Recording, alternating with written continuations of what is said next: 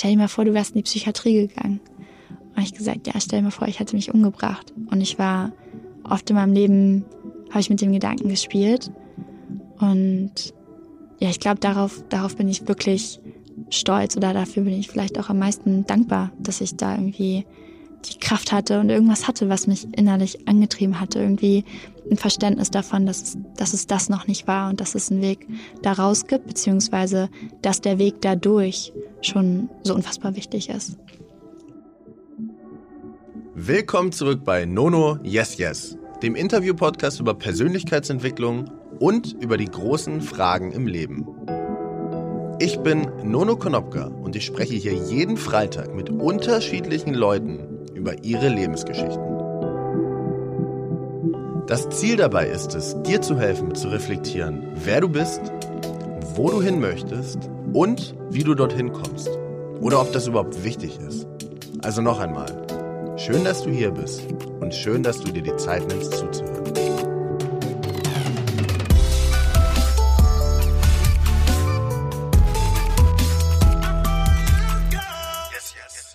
Heute durfte ich mit Jill Zielecki sprechen. Jill ist unter dem Namen Jillicious Journey auf Instagram bekannt und begeistert hier mehr als 120.000 Menschen für Themen wie Meditation, Spiritualität oder Yoga.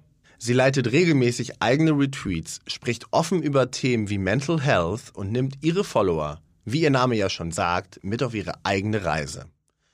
Jill und ich hatten, wie ich finde, ein sehr ehrliches Gespräch. Wir sprechen über ihren Weg raus aus der Depression, ihre Einstellung zu Instagram und wie sie Tag für Tag die eigene Komfortzone verlässt. Sie erzählt mir, was sie antreibt, was für sie Erfolg ist und wie sie zum Tod steht. Ich war begeistert, wie man in einem ersten Gespräch so offen und so ehrlich wie Jill sein kann. Und ich freue mich, diese Folge mit euch teilen zu dürfen.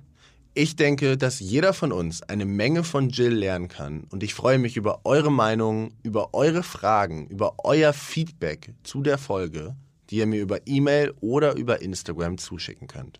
Jetzt aber viel Spaß mit Jill. Schön, dass du da bist. Mm, Dankeschön. Jetzt fällt es mir tatsächlich schwer, einen Einstieg zu finden, weil wir haben ja gerade eben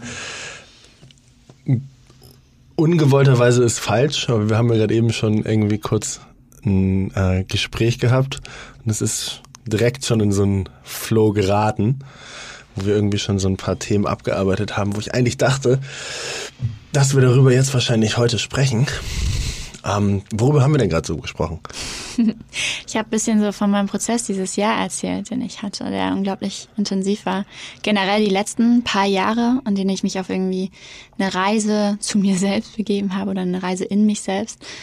Und äh, gerade dieses Jahr war einfach sehr spannend. Um, mit viel Hindernissen sozusagen, die sich dann als einfach die perfekten Opportunities ergeben haben, um ganz, ganz tief in Kontakt mit mir zu kommen und auch tiefe alte Wunden nochmal anzugehen und dadurch irgendwie eine ganz andere Beziehung zu mir selbst nochmal finden, aufbauen zu können und generell auch zum Leben so ein unfassbar tiefes Vertrauen. Ich glaube, da waren wir gerade so ein bisschen stehen geblieben.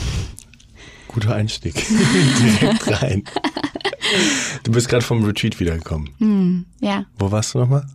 Das war jetzt in Frankreich. Ich habe vor kurzem angefangen, ähm, bei schamanischer Arbeit zu assistieren obwohl das gar nicht ausreicht, um das so richtig zu beschreiben, weil wir da wirklich auch neurowissenschaftliche Ansätze verbinden mit Breathwork und Meditation und dann eben äh, ja mit Pflanzenmedizin auch und schamanischer Arbeit und das ist äh, sehr sehr spannend. Ich war jetzt das zweite Mal dabei zum Assistieren und ich habe das Gefühl, gerade wird da irgendwie, es ist weniger Traum, sondern kommt wirklich an bei mir, dass ich das jetzt gerade mache. Es war nie geplant, es hat sich irgendwie ergeben und das Leben dieses Jahr hat mich wirklich auf diesen Weg auch vorbereitet und dahin geschubst.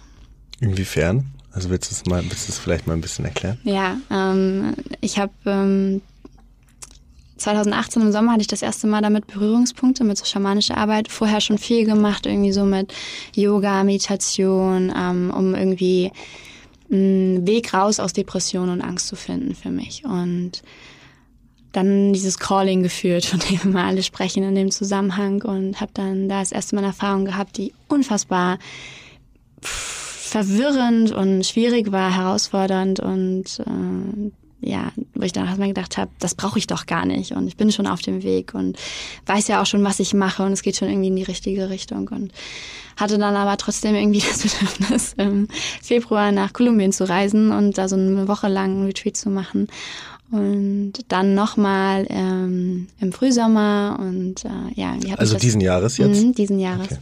Hat mich dann weiter begleitet und es hat wirklich so, ich habe immer gesagt, es hat irgendwie Bomben in mein Unterbewusstsein geworfen. Und ich bin dann auf, wenn ich also wieder zu Hause war und man sagt dann auch so, die Arbeit beginnt eigentlich erst, wenn du wieder zu Hause bist. Und ich bin dann den Splittern praktisch begegnet und habe irgendwie immer mehr so gelernt über wirklich tiefliegende Glaubenssätze, die ich hatte und auch Schattenseiten. Ich habe eben einige sehr traumatische Dinge irgendwie erlebt früher und ähm, gedacht, dass ich mit meinem Verstand da schon relativ viel aufgearbeitet hatte. Und dieses Jahr aber wirklich tief verstanden, dass es nicht darum geht, es hier oben zu verstehen, sondern wirklich äh, das auch körperlich aufzuarbeiten, weil sich diese Dinge eben in den Faszien im Körper auch speichern und natürlich auch emotional, dass dann wirklich ähm, geöffnet und rausgelassen werden muss und das eben nicht äh, über, für mich nicht über psychologische Arbeit. Da bin ich eben nur bis zu einem bestimmten Punkt gekommen.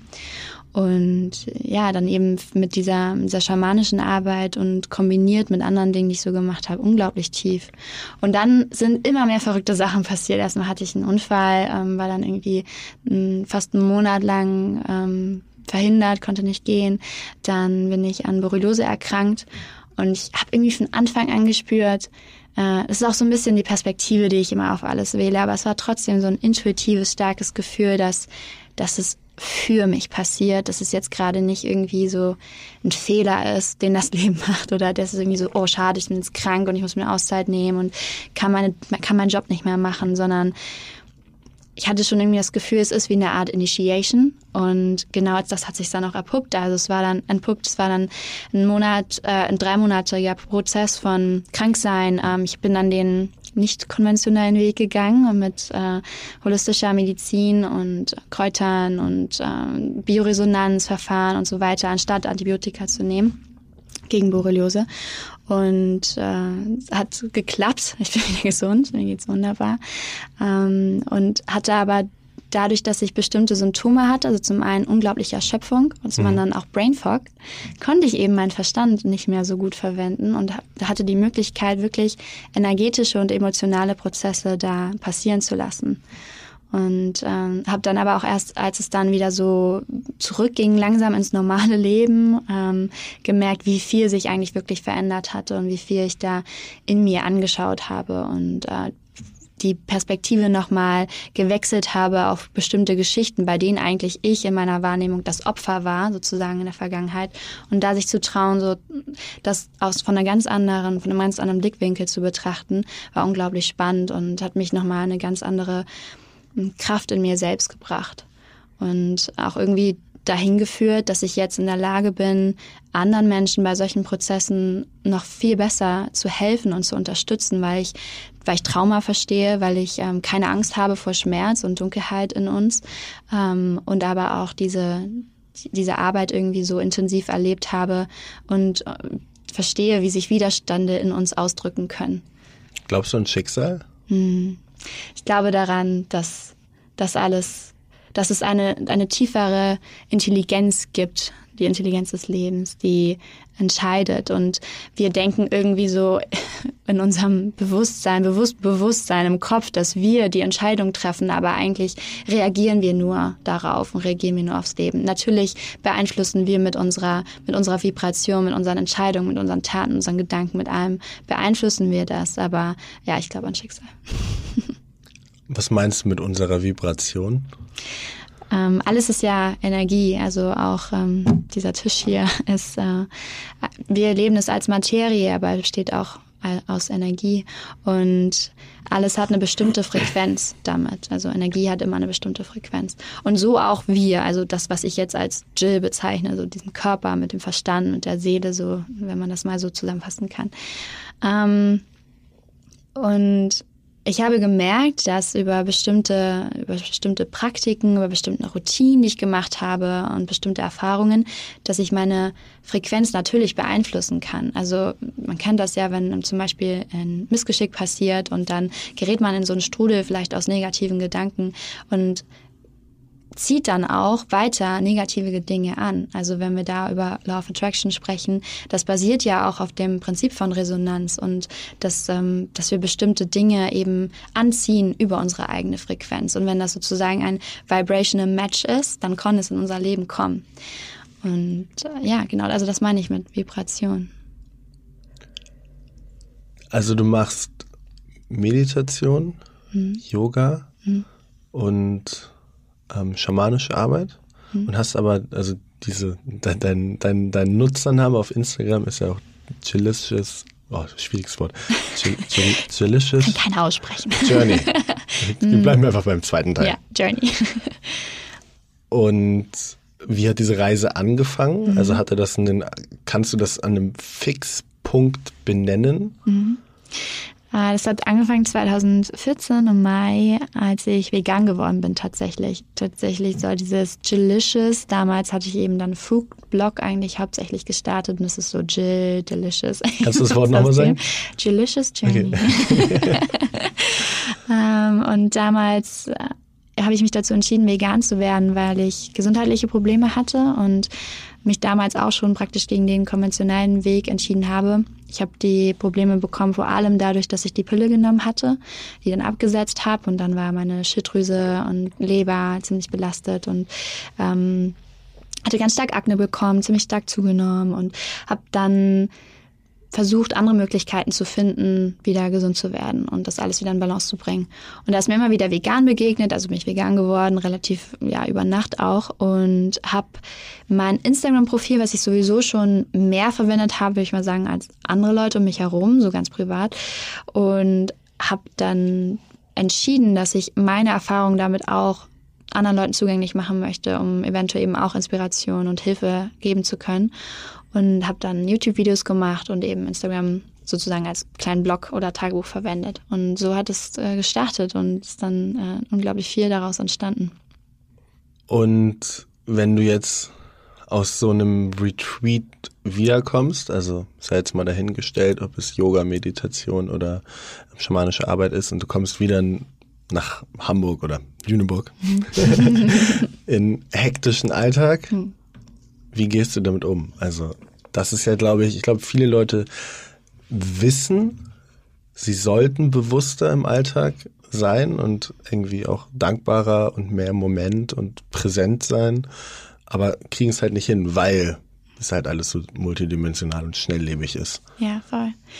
Am Anfang ist mir das unglaublich schwer gefallen, als ich da so das erste Mal bei solchen Yoga-Retreats dabei war und dann wieder zurückgekommen, habe ich richtig gemerkt, dass ich gar nicht klarkommen. Und vor allem auch nach dieser Reise in Kolumbien, die für mich auch sehr herausfordernd war, weil ich ungefähr jeder Angst und jedem inneren Widerstand so begegnet bin, ohne es noch richtig zu verstehen, ähm, habe ich echt mehrere Wochen gebraucht, um auch wieder so richtig klarzukommen, wenn ich zum Beispiel in Hamburg am Hauptbahnhof bin und einfach so viele Leute um mich herum sind, so viele Energien, dadurch, dass ich auch wirklich äh, hochsensibel bin und so viel sowieso aufnehme. Und ich habe aber gemerkt, dass durch diese Auseinandersetzung mit wirklich alten, tiefen Wunden in mir, bestimmten Dingen, unangenehmen Gefühlen, dass ich so eine starke Verbindung zu mir aufbauen konnte, dass es praktisch egal ist, ob ich in Meditation sitze äh, oder mit dir im Elbgold stehe und so viele Leute um uns herum sind, sondern dass ich wirklich diese Verbindung zu mir habe und da irgendwie so einen inneren Frieden spüre, der, der, der tiefer geht als diese oberflächlichen Wellen. Und das ist für mich super spannend, weil mich vorher wirklich dann auch schnell alles so aus dem Konzept gebra gebracht hat. Und wenn ich jetzt so schaue und reflektiere, eine Woche, wie ich sie jetzt gerade erlebt habe, die hätte mich sonst, ähm, ich hätte schon, keine Ahnung, vor ein paar Tagen irgendwie abgebrochen, hätte gesagt, okay, stopp. Und Interview am Samstag, nein, sowieso nicht. Irgendwie so, ich kann gerade gerade gar nicht in dieser Verfassung. Und äh, das ist, das ist total cool, weil ich merke, ich muss die Kraft nicht mehr aufbringen, sondern ich bin praktisch connected zu einer zu einer Kraft, die mich sowieso lebt, die mich auch atmet, die auch mein Herz schlägt, worüber ich nicht nachdenken muss. Und wenn wir da aufmachen und diese, diese Widerstände irgendwie loslassen und äh, keine Angst haben vor dem, was, was in uns ist, was in der Stille auch wartet. Ist ganz lustig. So viele Menschen sagen, ich kann gar nicht meditieren, weil ich bin zu unruhig dafür. Aber genau das ist ja, also genau dann solltest du meditieren, um da dann auch dich damit auseinanderzusetzen, was dann, was überhaupt in dir da hochkommt. Wir haben ja gerade kurz über Vipassana-Meditation mhm. geredet, weil wir es beide gemacht haben. Mhm. Hast du es auch zehn Tage gemacht damals oder wie lange? ja, ist lustig. Ich bin am neunten Tag nach Hause gefahren. Ich hatte am neunten Tag ja. von zehn. Mhm. Hast du gesagt, jetzt genug? Ja, ich hatte an dem Tag Geburtstag. Ja. War auch im Dezember. Wie alt bist du geworden? Ich bin damals 22, glaube ich, geworden. Das war vor zwei Jahren, denke ich, ja. Und, ähm, oder 23, egal. Auf jeden Fall habe ich unglaublich gekämpft dort. Also es war auch die ganze Umgebung. Es war nicht in einem Vipassana Center und auch nicht irgendwie in Thailand oder so, sondern in Bayern und es war so ein praktisch umgemodelltes Schullandheim für diesen Vipassana Retreat, um sozusagen zu Stoßzeiten das so auszulagern.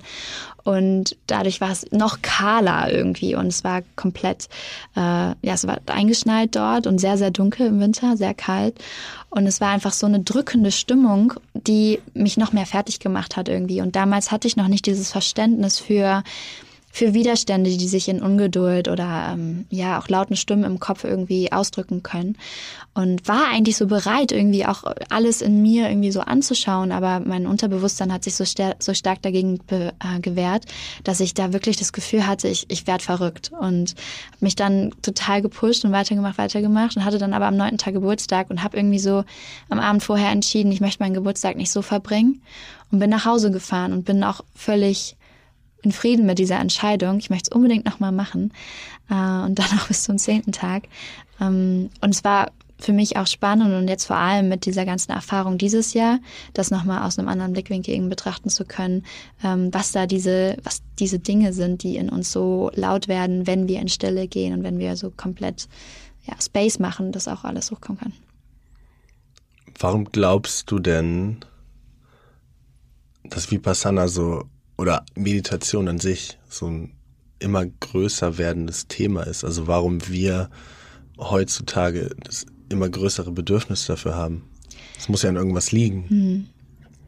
Ich glaube, dass einfach alles so laut ist und so schnell und so auch ja ganz viel einfach nicht nicht verbunden ist und ich glaube wir sehen uns aber ganz ganz tief nach dieser Verbindung Verbindung zu uns und auch zu anderen ähm, und ich glaube, es gab, ich habe das Gefühl, wie du auch sagst, es kommt immer mehr und es flacht auch so ein bisschen ab. Aber vor ein paar, ein paar Jahren noch war dieses ganze Hasseln so mega groß und bloß produktiv sein und gar nicht mehr schlafen. Und das, ja, ich glaube, dass dieses, dieses Bild von, von Erfolg und so sich auch langsam in unserer Welt umstrukturiert. Aber gerade bei uns ähm, sind wir eben nicht komplett verbunden aufgewachsen, auch mit unserer Intuition und so weiter, sondern alles sehr vom Verstand und äh, sehr 3D.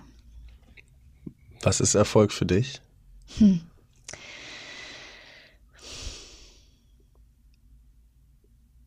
Erfolg für mich ist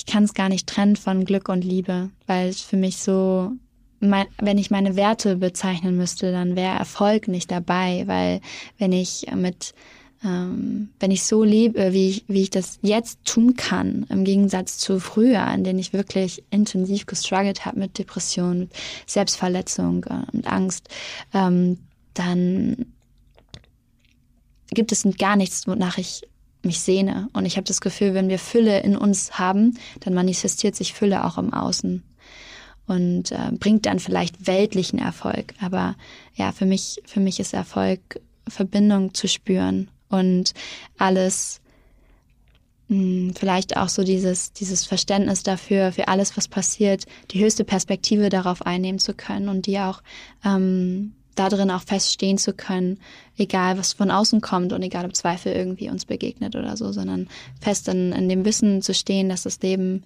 immer für uns passiert. Ich weiß auch jetzt, dass ähm, ich bestimmt noch durch verschiedene Herausforderungen gehen werde, ähm, weil ich mir eben offensichtlich als Seele irgendwie einen besonderen Weg irgendwie so ausgesucht habe äh, mit verschiedenen äh, schwierigen Dingen, auch dass ich so früh vielleicht mir auch schon bestimmte Gedanken mache und in einen Prozess komme.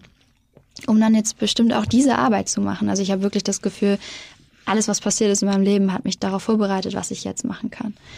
Und da wird bestimmt noch einiges kommen und ich will, ich will dann meine Definition von Erfolg oder mein Gefühl dafür, das könnte von nichts kaputt gemacht werden, was im Außen ist. Wenn ich jetzt, wenn zum Beispiel mein Schicksal ist, ähm, nochmal alles zu verlieren und durch sowas zu gehen, dann ähm, würde das nicht meinen Erfolg wegnehmen. Also würdest du dich selbst gerade als erfolgreich bezeichnen? Für mich schon, für mein Verständnis schon, ja. Schön.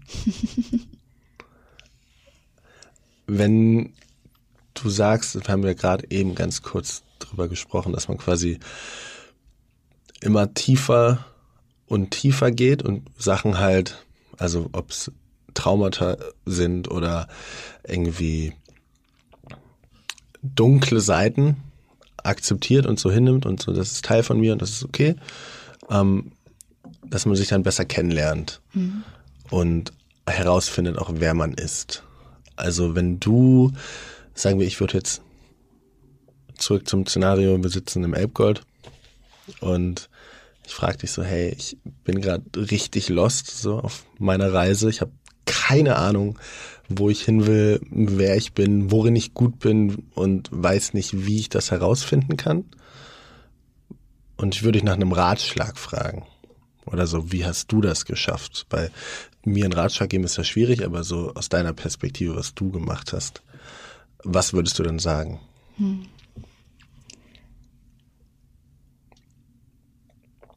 Ich würde tatsächlich, ich würde dich am liebsten mit zu einem meiner Retreats nehmen oder unsere Retreats. Nein, aber ich würde tatsächlich ähm, wirklich auch Meditation empfehlen als erste, als erste Sache und wirklich mh, hm, den Mut haben, in die Stille zu gehen und zu fühlen, was da ist. Und selbst wenn das Erste, was da ist, eben Widerstand ist oder Ungeduld oder so, und dann aufzumachen für, für das Gefühl, was dann kommt, oder auch Taubheit und dann erstmal das komplett anzunehmen. Ich glaube, dass, dass das Schwierigste an diesen ganzen Dingen ist immer die, die Nicht-Akzeptanz davon. Auch wenn wir Angst haben. Das Problem an Angst ist eigentlich die Angst vor der Angst, die Angst vorher. Und wenn man jetzt aber den, den Entschluss einfach für sich fasst, die Entscheidung fasst, sich dem komplett zu stellen, was da ist, dem Moment, wie er jetzt gerade ist, egal ob es Taubheit ist, die ich kenne, oder extreme Widerstände, extremer Schmerz, extremer Angst, das zu akzeptieren und dann auch zu sagen, ich akzeptiere meine Nicht-Akzeptanz sozusagen. Ich akzeptiere meine, ich liebe meine Nicht-Liebe für mich selbst gerade, die ich einfach nicht spüren kann. Und wenn wir das machen, dann schaffen wir Space schaffen wir Raum, schaffen wir Präsenz für das, was da ist und können tiefer gehen. Und ich habe wirklich das Gefühl, es ist wie so eine Eisschicht, durch die wir dann irgendwann durchfallen können in vielleicht einen tieferen Zustand, um dann zu verstehen, was eigentlich das wirkliche Problem ist, warum wir so blockiert sind. Und ähm, ich, für mich war der Schlüssel, da wirklich Präsenz zu schaffen. Und das ist äh, vielleicht nicht gerade leicht, leicht, leicht, leicht, leicht über Meditation, aber es ist auf jeden Fall der erste Schritt. Und warum haben so viele Leute ein Problem mit der Stille? Ich glaube, weil, weil wir Angst vor dem haben, was dann, was da wartet, was da, was da laut wird in uns, die, die inneren Stimmen, ähm, die wir vielleicht auch versuchen zu betäuben durch irgendwelche, äh, ja, durch schon die kleinsten Süchte oder Verhaltensweisen im Außen oder auch immer ähm, unbedingt was mit anderen machen zu müssen, nicht alleine sein zu können. Und ich glaube, dass es wirklich so eine, so eine, so eine Angst und so eine Ablehnung ist von dem, was, was in uns wartet. Aber wirklich auch aus, aus eigener Erfahrung, ähm, wahres Glück oder wahre Erfüllung oder von mir aus auch Erfolg wartet dort. Und kann niemals im Außen gefunden werden, sondern ist im Außen dann immer nur Spiegel von dem, was im Inneren ist. Ich habe auch wirklich die Erfahrung gemacht, dass das Leben mir immer wieder Möglichkeiten gegeben hat, um diesen Prozess dann wirklich mal zu gehen endlich. Und alles, was ich dann selber entschieden habe, war oft eigentlich nur ein Weglaufen. Und ich hätte mich bestimmt schon früher einlassen können auf, okay, ich lasse das jetzt mal zu. Für mich war auch Depression eigentlich auch wie so ein, ich habe mal das gehört da irgendwo in einem Video, dass Depression Deep Rest ist. Sozusagen deine Seele, dein Körper, der dich dazu bringen möchte, dass du in so einen tiefen Ruhezustand kommst, um eben Stille da sein zu lassen. Und wenn wir dann aber mit, keine Ahnung, Psychopharmaka kommen oder ähm, versuchen uns abzulenken davon und das nicht da sein lassen, dann laufen wir eigentlich nur vor etwas weg, was in diesem Deep Rest, in der Depression auf uns wartet. Für mich war in jedem Sturm, in jeder dunklen Phase ein unglaubliches Geschenk. Ich habe gestern, also ich habe dir ja gesagt, ich bereite mich immer nicht intensiv vor, aber ich habe mir so ein, zwei Interviews von dir durchgelesen und da war der Satz, den ich auch ganz, ganz oft gepostet habe auf diese Reise, die wir gemacht haben, Find Comfort and Discomfort. Hm. Was meinst du damit? Ja, eigentlich das, was ich jetzt schon so ein bisschen angeschnitten habe, dass wir uns anfreunden dürfen mit den Widerständen, mit dem, also ich meine damit vor allem den inneren, inneren Discomfort, was man lernen kann durch äußere Erfahrungen mit Discomfort, zum Beispiel wie du auf deiner Reise.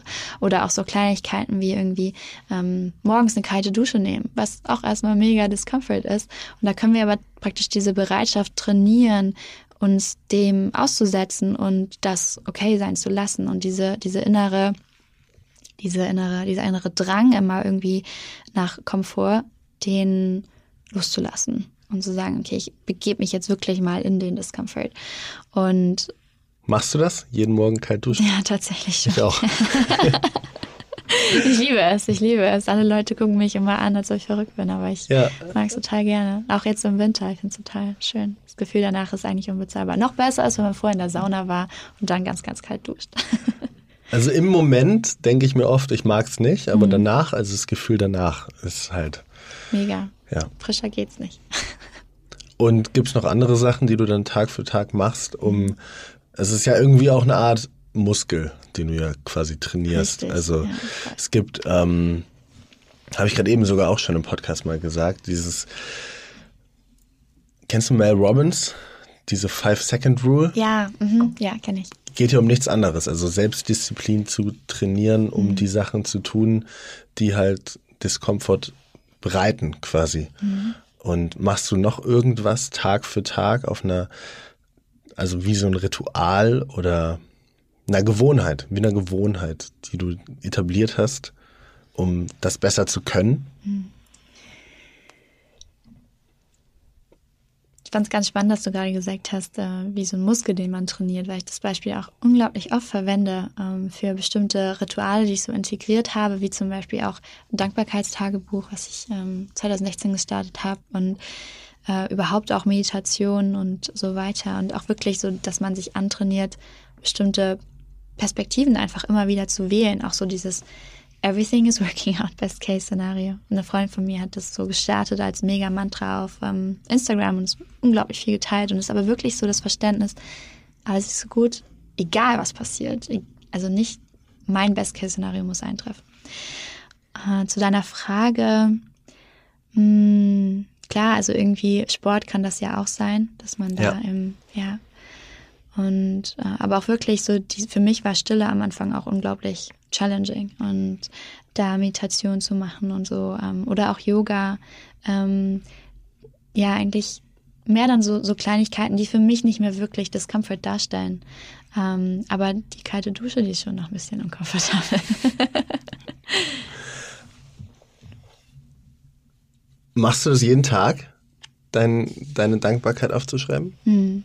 Seit 2016, also jetzt fast also über drei Jahre schon. Ich habe 2016 angefangen, das auf Instagram zu machen, hatte damit vorher schon irgendwie, es war irgendwie so in meinem Feld und äh, schon öfter es auch verwendet, so als Ritual praktisch, mir irgendwie Dinge auch zu schreiben, für die ich dankbar bin. Und 2016 am Neujahr hatte ich dann den Einfall, das irgendwie auf Instagram zu machen, um andere Leute einzuladen, vielleicht dann eben auch Dinge zu finden, für die sie dankbar sind.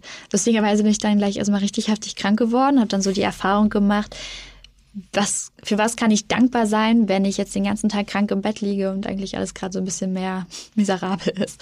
Äh, es war sehr wertvoll und ähm, habe das dann, es ist irgendwie einfach in mich übergegangen und es hab, ich habe gemerkt nach ein paar Monaten, dass ich ständig denke, boah, ich bin gerade so dankbar. Und das war vorher nicht so. Und da habe ich gemerkt, so dieses, der Muskel trainiert sich wirklich. Und mittlerweile ist es wirklich einfach so, Dankbarkeit ist eins der Hauptzustände, die ich irgendwie so wahrnehme. Und ich muss das gar nicht mehr bewusst einleiten. Ich muss mich jetzt nicht abends hinsetzen und meine Liste schreiben, was ich schon auch ab und zu mache irgendwie. Aber ähm, ich spüre einfach so unfassbar viel Dankbarkeit und habe auch wirklich erlebt, was für ein Magnet das ist für weitere Erfahrungen, für die wir dann dankbar sein können. Und ähm, ja, es ist so richtig einfach in mich, in mich übergegangen.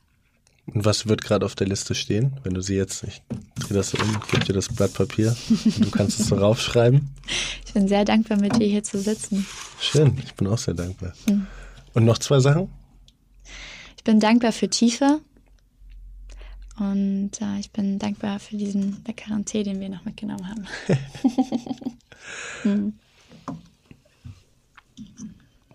Also würdest du jedem empfehlen, wenn er das etablieren möchte, mehr Dankbarkeit zu fühlen, mit einem Dankbarkeitstagebuch anzufangen? Ja, auf jeden Fall. Äh, vor allem loszulassen von der Vision oder von dem, was wir äh, als erfolgreich dann vielleicht verstehen oder was, wofür wir dankbar sein, Dankbarkeit fühlen können, davon loszulassen und wirklich dann auf die Reise zu gehen, wenn man sich jetzt hinsetzt, okay, ich mache das mal einen Monat lang und dann abends zu schauen, wofür bin ich dankbar und das dann große Dinge sein lassen, sein zu lassen, aber auch kleine, wie zum Beispiel der Tee jetzt gerade äh, oder ähm, Regentropfen auf der Haut gespürt zu haben. Solche kleinen Momente, ähm, weil das wirklich einfach so sehr das Bewusstsein dafür schärft, für, für die unfassbare Reise, die wir hier erleben dürfen als Menschen und für das Geschenk, was jeder Moment ist und nicht ähm, in positiv und negativ zu unterteilen. Weil dann kann jede Herausforderung oder jede Schwierigkeit, die wir begegnen, äh, hält was Positives oder was, was Schönes für uns bereit. Und wenn wir das, wenn wir uns trauen, loszulassen von irgendwelchen Labels, dann können wir das Geschenk in allem erkennen. Hast du Angst vor dem Tod? Mm -mm. nee, überhaupt nicht mehr. Aber hattest du mal? Bestimmt. Ja. Ähm, auch andere Menschen zu verlieren. Ich hatte jetzt gerade, spannend, dass du das fragst, weil ich hatte jetzt gerade einen Berührungspunkt mit äh, mit Tod, weil eine Bekannte von mir im Sterben liegt und ich diese Freundin, äh, ja, die Freundin jetzt diese Woche besucht habe. Und ich hatte noch nie ähm, jemanden besucht vorher, der so nah am Tod war. Also in meiner Familie gab es zwar schon Todesfälle, aber dann habe ich den Menschen vorher nicht mehr sehen können.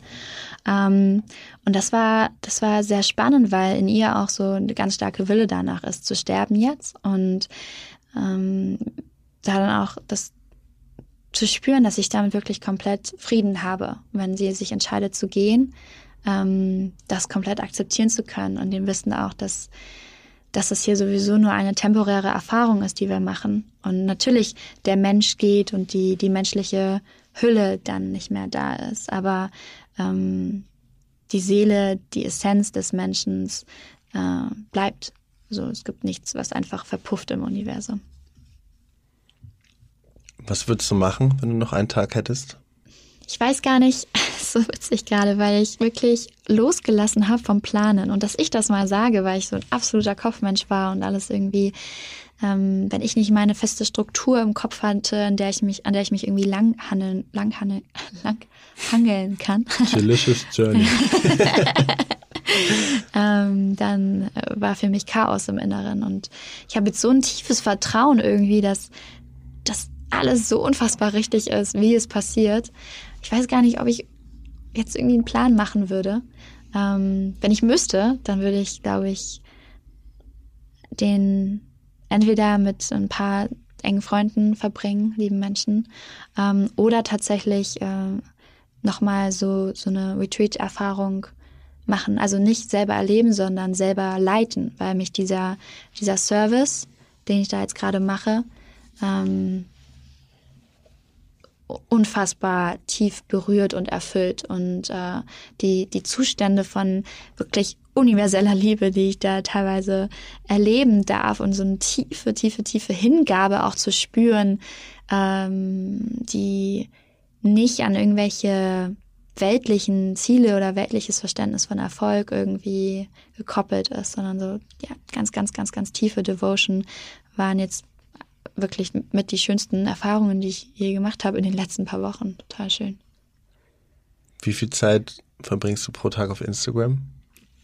Tatsächlich gerade viel zu wenig, weil ich gar nicht äh, hinterherkomme, das noch mit den Leuten zu teilen, was ich gerade erlebe, weil es in so einer krassen Frequenz passiert. Ähm, und gab natürlich auch schon andere Zeiten, in denen es irgendwie teilweise auch mehrere Stunden sind, weil ich viele Nachrichten bekomme und es mir auch äh, eine Priorität ist, den Leuten möglichst ähm, allen irgendwie zu antworten. Und ja, auch sonst einfach äh, lange Captions schreibe, also nicht nur Bilder poste, sondern vor allem das auch so als, wie gesagt, irgendwie Tagebuch oder Blog verwende. Und deswegen äh, war das natürlich teilweise auch schon viel, viel länger. Und es ist gerade auch so ein bisschen Balanceakt tatsächlich, weil ich teile das alles mit den Leuten irgendwie. Ähm, aber es ist schwierig, so dafür noch Raum zu schaffen. Und äh, ich glaube, das wird in den nächsten Wochen, ähm, werde ich da so ein bisschen besser Struktur finden, um die Leute trotzdem mit allem mitzunehmen, weil es gerade auch wirklich so, so spannend ist und ähm, vielleicht auch für viele dann die Möglichkeit, da Inspiration zu finden, so was ja auch meine tiefste Intention irgendwie mit der Arbeit ist und gleichzeitig trotzdem komplett präsent zu bleiben für das, was passiert, weil gerade so viel passiert irgendwie. Also ist es für dich dann sehr ähnlich, ob du einen Retreat gibst oder einen Post machst? Also ist dieses Gefühl, Hilfe, dieses Gefühl des Services, was du gibst, andere Leute eine Inspiration zu geben, indem du Verletzlichkeit zeigst und darüber sprichst, was dir auf deiner Reise weiterhilft? Voll, ja, voll schön gesagt. Es ist natürlich nochmal was anderes, wenn das wirklich ähm, persönlich passieren kann, wenn ich die Leute, den Leuten dabei in die Augen schauen kann und die wirklich auch tief begleiten und supporten kann. Es war jetzt ganz spannend, weil am Wochenende ähm, eine Freundin von mir dabei war, die jetzt ähm, ja, Probleme hatte. Bei dem, bei dem Retreat? Bei dem Retreat, okay. ja. Und das, vorher waren eben immer Menschen dabei, die ich noch nicht kannte. Und dann auch später nicht mehr so im, also wir haben dann zwar immer irgendwie so, sind noch in Kontakt, aber jetzt nicht so intensiver Kontakt wie natürlich mit einer Freundin. Und ich habe sie, mh, hm, wir haben uns auch mal über so ein, so ein Event kennengelernt und es war von Anfang an so ein bisschen so eine Mentorenrolle, die ich eingenommen habe. Und jetzt auch durch, durch eine Zeit der Dunkelheit bei ihr in dem letzten Jahr. Und ich habe unglaublich viel Zeit damit verbracht, dieses Jahr mit ihr zu telefonieren und ihr in allen möglichen Beispielen versuchen zu, zu erklären und zu verstehen zu geben, was ich erlebt habe und was ich, was ihr, was bei ihr passiert gerade und dass, dass ich da so fest daran glaube und all diese Dinge. Und jetzt aber zu erleben, wie unglaublich viel eins dieser Wochenenden weniger als 48 Stunden verändern kann durch die wirkliche Präsenz und das Erfahren dessen und nicht nur ähm, mental das praktisch zu verstehen. Äh, hat mir nochmal gezeigt, wie, wie wertvoll das auch wirklich ist. Ich liebe das, auf Instagram zu teilen, weil ich damit natürlich viel mehr Leute auf einmal erreiche und finde es auch schön, was für eine Symbiose da vielleicht entstehen kann. Ich werde im nächsten Jahr auch Retreats für meine Community anbieten. Freue mich schon mega darauf, Leute, mit denen ich schon irgendwie sehr verbunden bin, weil die mir teilweise jahrelang schon da irgendwie folgen, äh, dann irgendwie da so persönlich zu erleben. Ähm, aber mir, mir reicht nur das Virtuelle eben nicht mehr. Und ich wusste eigentlich schon immer, dass es darauf auch hinauslaufen wird, dass ich mal so im persönlichen Kontakt einfach mit den Leuten so eine Arbeit irgendwie mache. Hast du manchmal den Moment, dass du dir, also dass dir, abgesehen von der virtuellen Welt, also jetzt im Hier und Jetzt, irgendwas zum Beispiel zu Hause passiert, wo du denkst,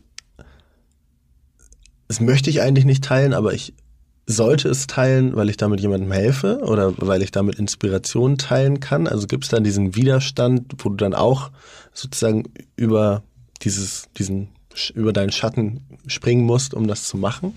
Es war ganz spannend, als ich, äh, wie gesagt, ich hatte irgendwie seit meiner Jugend immer wieder Probleme mit Depressionen. Und es gab aber auch bessere Phasen. Und als ich meine Online-Präsenz gestartet habe, ging es mir erstmal eine lange Zeit lang gut. Und dann ungefähr ein Jahr später, glaube ich, hat das angefangen, ähm, dass ich gemerkt habe, es geht wieder bergab. Und dann die Entscheidung, die ganz bewusste Entscheidung zu treffen, ich bleibe jetzt dabei und ich teile weiter meine Story, auch wenn das bedeutet, dass ich Post schreibe und zwar irgendwie so, hey Leute, ich liege gerade heulend in der Badewanne und weiß nicht, was mit mir los ist. Und es ist, bricht gerade irgendwie alles über mir zusammen. Ähm, und das, das hat mir so gezeigt, dass es weil das waren dann teilweise die Posts, die am aller, allerbesten angekommen sind, die so viele Leute erreicht haben, so viele Leute angesprochen haben, wenn ich komplett authentisch war. Und nicht nur, ich finde, authentisch hat so unterschiedliche Ebenen. Wir können auch authentisch sein und ganz, ganz viel Persönliches teilen, mit dem wir uns aber komfortabel fühlen, weil wir schon irgendwie selber so, äh, ja, damit irgendwie Frieden geschlossen haben. Und für mich ist es auch eigentlich fast wie so eine innere Challenge, immer wieder trotzdem noch mal ein bisschen mehr aufzumachen und trotzdem noch mal vielleicht dann auch, wenn ich so überlege, okay, worüber schreibe ich heute, was möchte ich teilen und dann nicht zu teilen, was ich vielleicht auch schon 300 Mal genau so gesagt habe, ähm, sondern vielleicht was zu teilen, was ich gerade erst dabei bin zu verstehen über mich und was vielleicht gerade noch so ein bisschen schwierig ist. Also den Prozess, nicht das Ergebnis. Richtig, ja, das war mir irgendwie von Anfang an wichtig. Genauso auch, als ich, äh, als ich vegan geworden bin, dann irgendwie das zu teilen. Ich hatte noch mega starke Akne. Ich hatte noch mehr Gewicht drauf, als ich mich eigentlich zu dem Zeitpunkt wohlgefühlt hätte. Und nicht irgendwie erst zu warten, bis alles wieder shiny ist sozusagen und dann nach außen zu gehen, sondern äh, die Leute auf diese Reise mitzunehmen. Würdest du dich selber als mutig bezeichnen? Hm. Ich bezeichne mich ungern mit irgendwas tatsächlich mittlerweile, weil ich so versucht habe oder vielleicht auch teilweise geschafft habe, von allen Labels immer mehr loszulassen. Ähm, Würdest du deine Vibration, deine Energie als mutig bezeichnen? ich bin schon, bin schon mutig, ja. Aber es hat auch gedauert, bis, bis es tief in mir angekommen ist, weil wir können entscheiden, mutig zu sein und uns in was reinstürzen, was ich immer gemacht habe. Ich habe mich auch in super intensive und extreme Situationen teilweise begeben. Ähm, aber in meinem Unterbewusstsein hatte ich eigentlich mega Angst. Und dann diesen Teil in mir erstmal zu begegnen, der praktisch vielleicht die dreijährige Jill ist, die immer noch Angst hat und dieser jüngeren Version zu begegnen und die abzuholen und die an die Hand zu nehmen und zu sagen, hey, alles gut, wir machen das jetzt und es ist in Ordnung. Das war total wichtig, um dann wirklich einen Mut auch zu entwickeln, so dass das ganze System praktisch sagt, okay, ja, wir, wir sagen Ja zum Leben, egal in welcher Facette es sich zeigt.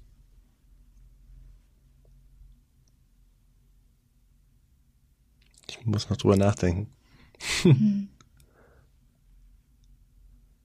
Glaubst du, dass Mut wichtig ist, um glücklich zu sein? Wenn wir Mut so definieren, dass es die Bereitschaft ist, uns dem zu stellen, was sich uns zeigt, dann schon. Ist es für dich so dein, dein höchstes Ziel, erfüllt zu sein? Spannend, weil ich in letzter Zeit oft darüber nachgedacht habe. Wir haben so einen Fragebogen für die Retreats, um die Leute einfach schon so ein bisschen kennenzulernen. Und da ist eine Frage, was ist deine größte Angst?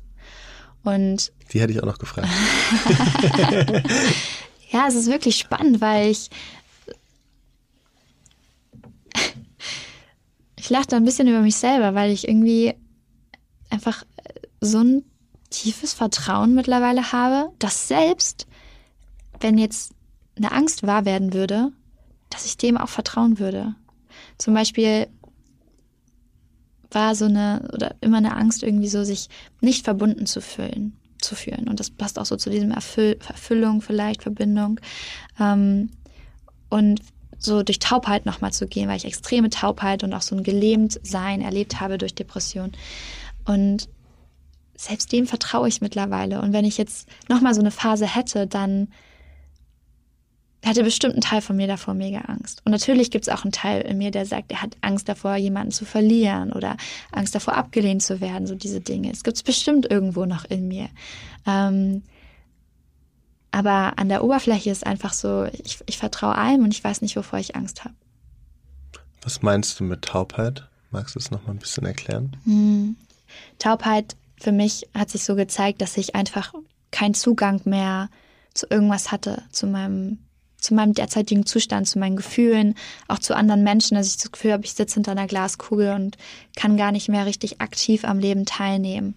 Ähm, auch so, dass, dass, dass mich gar nichts mehr berührt, dass ich Dinge sehe, die mich sonst zum Lachen gebracht haben oder die einen tiefen Schmerz vielleicht auch berührt haben in mir, dass ich weinen musste, äh, dass einfach komplett eine Leere, nichts da war. Und äh, das, das hatte ich phasenlang echt extrem. Was glaubst du, ist das Wichtigste, was jemand machen sollte, der Depression hat?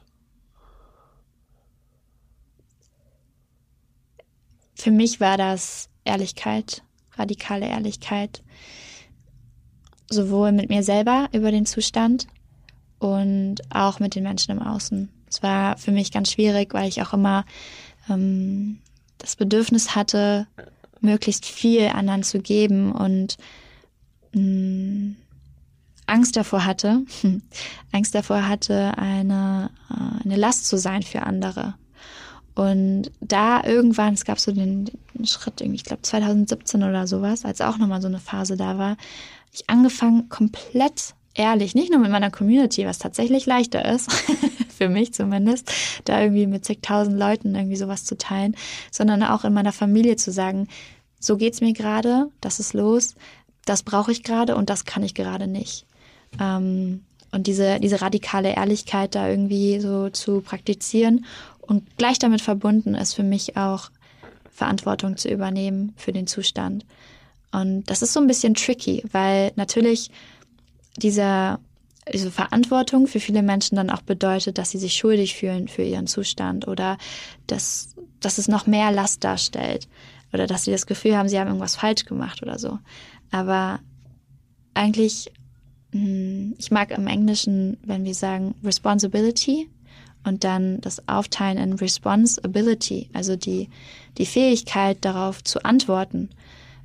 Und das schenkt uns, wenn wir Verantwortung übernehmen. Und zu sagen, ich bin jetzt ehrlich mit mir, ich bin ehrlich mit meinem Zustand, aber ich gebe die Verantwortung dafür auch nicht ab und hoffe jetzt darauf, dass entweder jemand anders mir hilft oder verliere die Hoffnung, dass ich mir selber auch nicht helfen kann, sondern ich nehme Verantwortung dafür und halte mich selbst in diesem, in diesem Zustand. Hast du Vorbilder? Mm, das ist schön, weil jeder, jeder Mensch, dem ich begegne, könnte Inspiration auf irgendeine Weise für mich sein. Und ähm, jeder Mensch, auch bekomme so oft irgendwie Nachrichten, oh, du bist so eine Inspiration für mich und so, aber das, was ich da irgendwie, den Austausch, den ich habe mit den, mit den Leuten, die mir folgen oder auch so, die ich treffe, ist so oft irgendwie Inspirationsquelle für mich. Und Vorbilder ist spannend, weil sich das irgendwie auch so ein bisschen geschiftet hat immer mehr, dass ich, ich suche praktisch nicht nach einem Role Model, was ich mh, mm, kopieren kann. oh Gott, früher.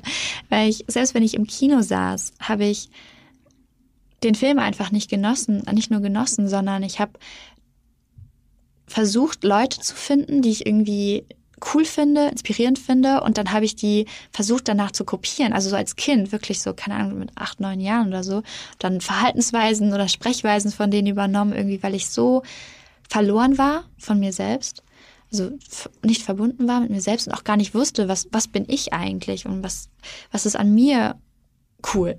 Mhm. und das hat sich so total gewandelt, weil ich das so ein tiefes Verständnis dafür habe, dass jeder von uns so wichtig ist und wirklich so ein bisschen so, ja, du bist einzigartig. Wirklich, jeder ist einzigartig. Jeder ist so wichtig und jeder bringt was, was Wertvolles hierher. Und es ist so wichtig, dass wir klar uns inspirieren lassen von anderen Menschen, von deren Weg vielleicht, von deren Perspektiven, die sie wählen im, im Außen. Ähm, aber den Blick nicht verlieren auf das, was in uns ist und was wir in uns finden können, um es dann auch nach außen zu bringen. Und ähm, Jesus ist zum Beispiel ein Vorbild von mir, Buddha ist ein Vorbild von mir. Und dann habe ich so ein paar Leute, die irgendwie für mich Mentoren waren, deren Podcast ich irgendwie jeden Tag angehört habe, als es mir super schlecht ging. Und ähm, Leute, die irgendwie geschafft haben, ja, auch einfach ihre, ihre Reise so, so zu beschreiten und zu teilen und ähm, Hoffnung zu geben für andere Menschen. Auf oder hast ja bestimmt schon öfter, ob es jetzt Gespräche oder Interviews sind oder ähnliches, so wie mit mir gerade einen Podcast geführt. Und es sind ja wahrscheinlich oft viele Fragen gleich oder ähnlich, ähnlich. Gibt es irgendeine Frage, wo du dir so denkst, so, warum fragt dir denn keiner? Ist doch eigentlich mal interessant. Also es gibt quasi eine Frage, wo du dir wünschen würdest, dass sie mal gefragt werden würde.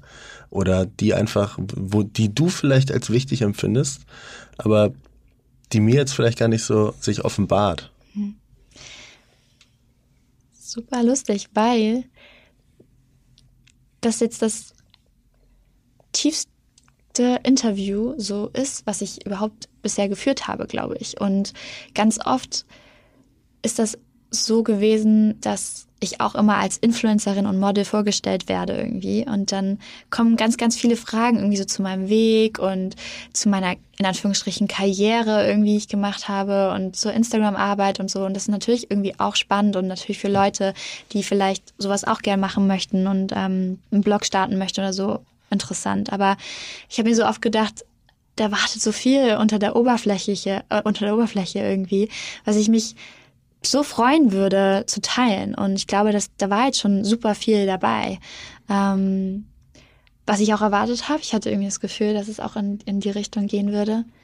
Ähm, ich weiß gar nicht, ob es jetzt noch gerade irgendwas gibt, was ich, was ich so unbedingt irgendwie noch mal loswerden wollen würde. Mir ging es eigentlich immer so auch darum, um, um zu teilen, ähm, was so viel wichtiger war auf diesem auf diesem Weg irgendwie für mich äh, und nicht der äußere Erfolg oder das, was ich dann irgendwie erreicht habe, was man in Lebenslauf schreiben könnte oder so, sondern wirklich mein, mein Verständnis und wie sehr mir das geholfen hat, andere Perspektiven zu wählen auf das, was ich, was ich mache. Und aber auch spannend, weil ich, ich, ich habe gar nicht mehr so viel von mir zu teilen, weil ich mich so sehr gelöst habe von von Jill, irgendwie so von der Identität irgendwie so. Ich habe nicht das Bedürfnis, mich darzustellen. Und ja, deswegen frag einfach mal weiter. Hättest du eine Frage an mich? Hm. Weil vielleicht würde sich ja daraus dann automatisch ergeben, dass das ja die Frage wäre, die ich dich vielleicht noch nicht gestellt habe.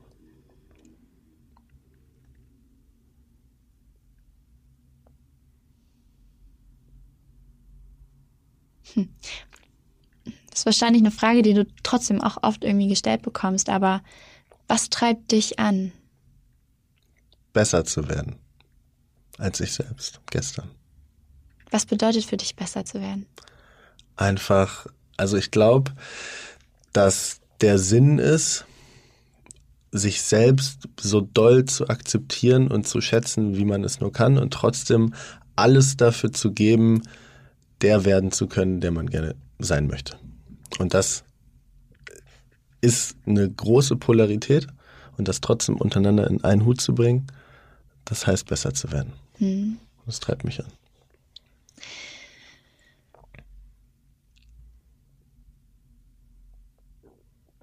Es war eben für mich spannend, dieses Jahr genau das nochmal so anders zu frame für mich, weil so viel passiert ist was mich dazu gezwungen hat, loszulassen von meinem Besserwerden sozusagen oder meinem Geben. Auch als ich krank war, musste ich erstmal damit klarkommen, nichts geben zu können, gar nichts. Ich habe teilweise auch dann irgendwie anderthalb Wochen komplett Instagram-Pause gemacht und nicht mal mehr irgendwie irgendwas im Außen als Service praktisch gegeben.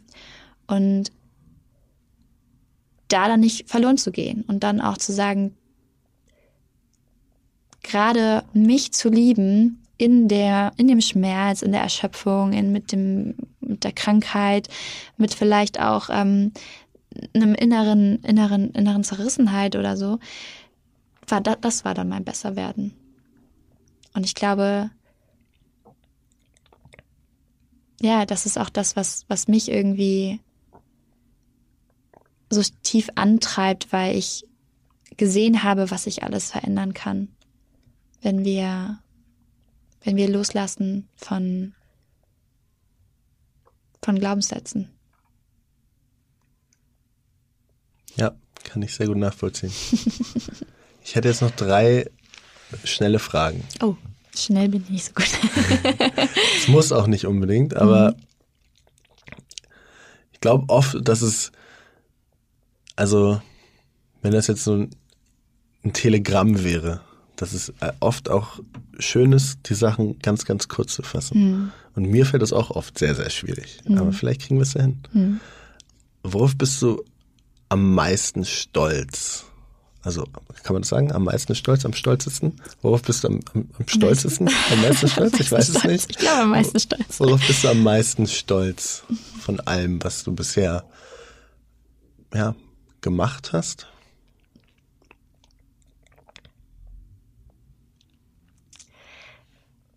Es ist ziemlich dark, aber dass ich überlebt habe.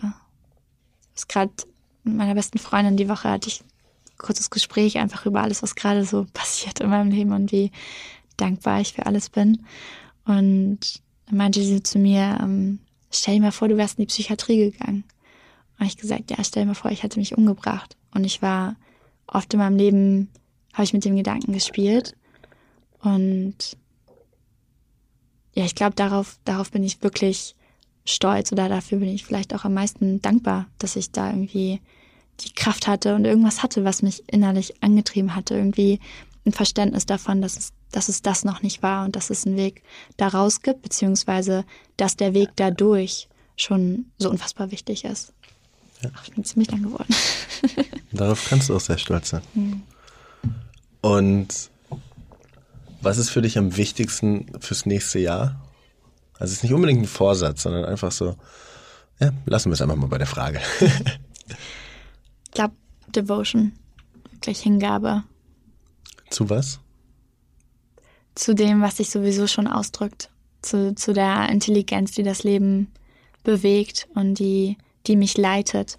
Und da immer wieder. Darf ich ausholen? Ja, voll. Äh, ich hatte dir vorhin schon im Epcot erzählt, dass mein, mein ganzes Gepäck letzte Woche geklaut wurde. Und natürlich gibt es in mir dann auch so eine leise Stimme, die irgendwie sagt so, komm ich einfach wieder nach Hause. Also was, was machst du hier eigentlich? Es ist alles, seitdem ich diese Arbeit angefangen habe, sind eben so viele herausfordernde Dinge passiert. Und für, für meinen Menschen sozusagen ist es teilweise auch echt hart. So, es ist so ein Ding nach dem anderen, eine Herausforderung, ein Test nach dem anderen, irgendwie so wirklich, als ob das Universum mich fragt, bist du bereit, das wirklich zu machen? So, bist du bereit, loszulassen? Und das ist das, das Vertrauen und Hingabe ist das, was mich dann immer wieder auffängt. Und diese Magie, die dadurch frei geworden ist dieses Jahr, die ist das größte Geschenk und ja, es gibt nichts mehr, was ich jetzt irgendwie aktuell ähm, mehr möchte, als mich hinzugeben. Hast du ein Lieblingszitat? tatsächlich, ähm, tatsächlich I am, beziehungsweise it is. It just is. Magst du es nochmal ganz kurz erklären, bevor wir aufhören? für mich fasst das so viel zusammen von dem, was wir jetzt auch schon besprochen hatten. So dieses sich zu trauen, von Rollen loszulassen und Identität loszulassen und zu verstehen und auch uns tief zu verbinden mit dem, was wir auch sind. Und für mich steckt da auch drin, dass wir eben dass wir alle eins sind und dass alles einfach ist und dass ich nur ein anderer Ausdruck bin vom Leben als du. Aber dass wir trotzdem das Leben sind, was einfach passiert, was einfach ist. Da steckt für mich auch genauso das Vertrauen drin und die Hingabe und die Dankbarkeit. Und ähm,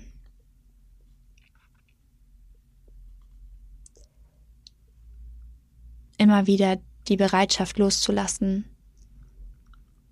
vom Kopf, vom Verstand und Ja zu sagen zu dem, was sich ausdrückt.